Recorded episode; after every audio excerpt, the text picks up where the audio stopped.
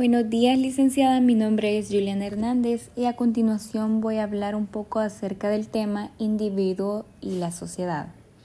¿Cuál ha sido el papel de la psicología social en la sociedad?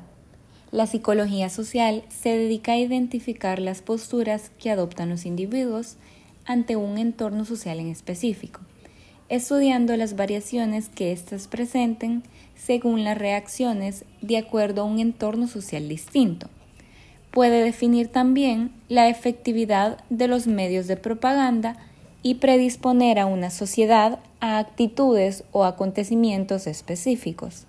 De igual manera, puede manejar rasgos sociales distintivos para lograr un objetivo específico.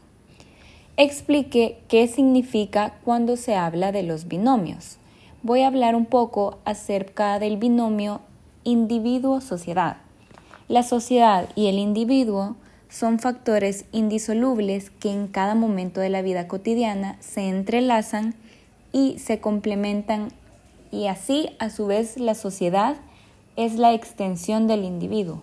El segundo binomio es el cuerpo y mente. En todos los procesos de estrés el cuerpo se ve afectado, ya sea el estrés físico o mental. Quien sufre las consecuencias siempre es el cuerpo.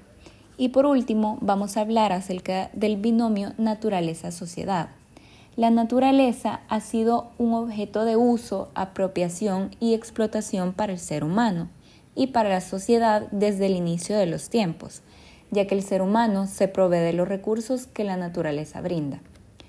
¿Cómo la sociedad influye en el individuo? Cada sociedad tiene una cultura con unos valores morales, legales y sociales los cuales son compartidos o al menos aceptados por los ciudadanos. Además, transmiten las conductas y actitudes socialmente permitidas. De esta manera, individuos de diferente cultura tienen un sistema de valores, creencias y reglas diferentes que son transmitidos por los agentes sociales como la familia, escuela, amigos y también por los medios de comunicación. Y por último, cómo el individuo influye en la sociedad. La actitud que asume una persona en su medio social es relevante, porque su alcance puede ser de gran influencia en los demás. No olvidemos que como sociedad somos un sistema y cada parte es fundamental en el todo. Muchas gracias.